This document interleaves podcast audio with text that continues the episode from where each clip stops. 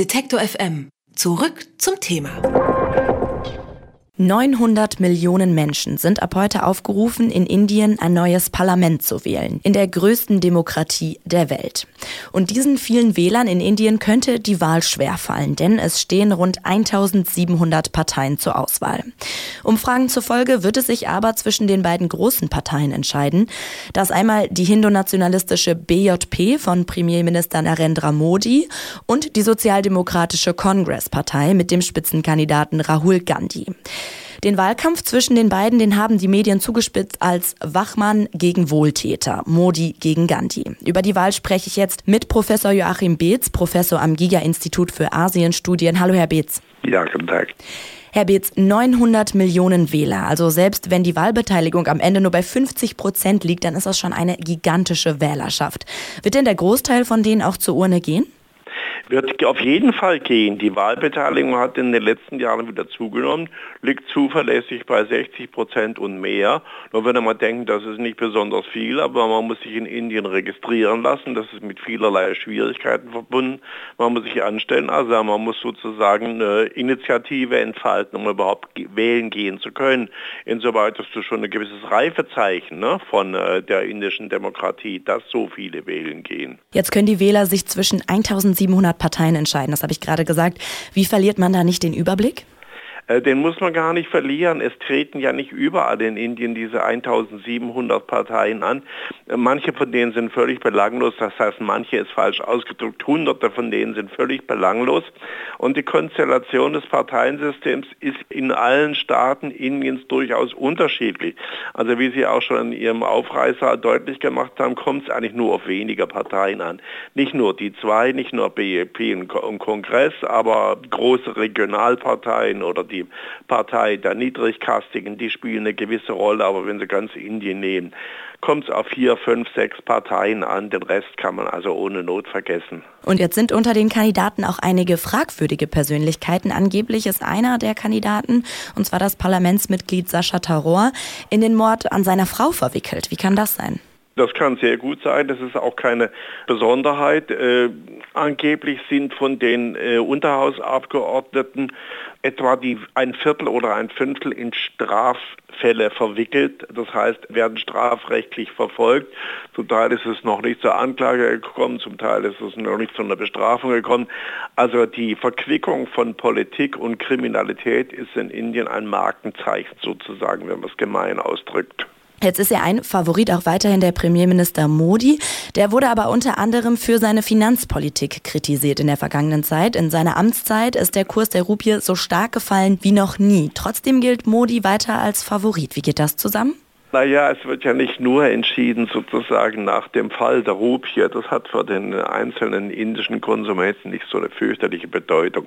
Spannender finde ich schon die Tatsache, dass seine ähm, etwas vollmundigen Ankündigungen, er schaffe Vollbeschäftigung oder würde sozusagen alle Schulabgänger in Lohn und Brot bringen, äh, leider nicht sich realisieren ließen.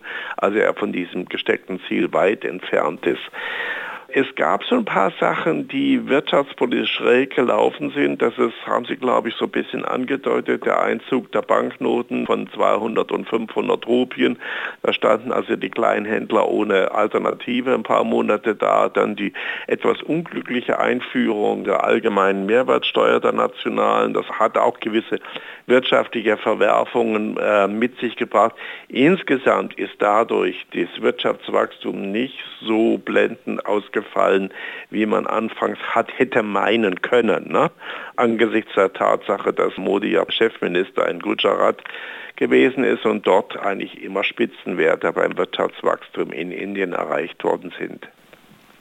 Und jetzt findet diese Wahl auch statt, kurz nachdem der Kaschmir-Konflikt im Februar zwischen Indien und Pakistan nochmal eskaliert ist. Was hat die Wahl jetzt möglicherweise auch für Auswirkungen auf diese Spannungen? Zunächst mal hat die Auseinandersetzung in Kaschmir und mit Pakistan die Wahlchancen von Modi und seiner Partei ganz offenkundig gestärkt, weil ja immer wenn dergleichen ist, man sozusagen unter die Fahnen der Nation ruft und sich dadurch irgendwie im populistischen Geländegewinn äh, verspricht. Der Modi hat sich auch stilisiert als Wächter irgendwie der Sicherheit Indiens. Das äh, hat wohl eine gewisse Zeit lang auch gezündet, ist jetzt aber schon wieder in seiner Wirkung im Abnehmen begriffen. Es treten schon wieder die allgemeinen Unterschiede nach sozialen äh, Klassen, nach Kasten und dergleichen wieder stärker in den Vordergrund. Also man fragt sich, inwieweit das trägt.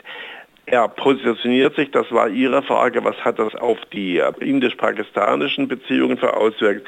Ich glaube, da ist ein bisschen viel Theaterdonner dabei. Ne? Man konnte ja sehen, äh, Modi und seine Regierung hatten ja nicht im Ernst vor, äh, Pakistan wirklich unter Androhung militärischen Eingreifens in die Schranken zu verweisen. Dafür haben sie viel zu sehr Angst vor einem eventuellen atomaren Gegenschlag. Also das Arapat zwischen Indien und, und, Pakistan verhindert sozusagen allzu lautes Kriegsgeschrei.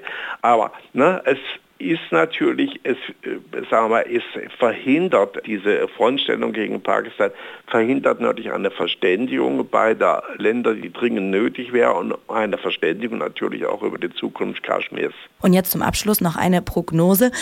Wer glauben Sie macht am Ende das Rennen zwischen diesen beiden Favoriten Rahul Gandhi und Narendra Modi? Beziehungsweise was sagen Sie auch zu dieser Einschätzung Wachmann gegen Wohltäter? Das ist beides überzogen. Also die Kongresspartei verspricht Wohltaten, die sie gar nicht finanzieren kann. Unter anderem eine allgemeine Beschäftigungsgarantie und sozusagen ein bedingungsloses Grundeinkommen für die ärmsten Inder. Wo sie die Mittel dafür hernehmen äh, wollen, ist mir schleierhaft.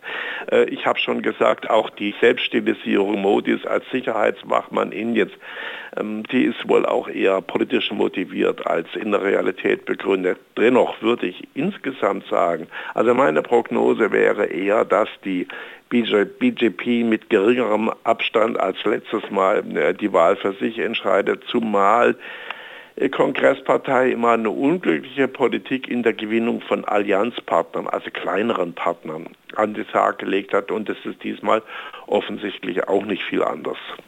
Die größte Demokratie der Welt wählt ein neues Parlament. Was in Indien in den nächsten Wochen passieren wird und welcher Wahlausgang möglich ist, darüber habe ich mit Joachim Betz gesprochen. Er ist Professor am Giga-Institut für Asienstudien. Vielen Dank für das Gespräch. Danke auch. Alle Beiträge, Reportagen und Interviews können Sie jederzeit nachhören im Netz auf detektor.fm.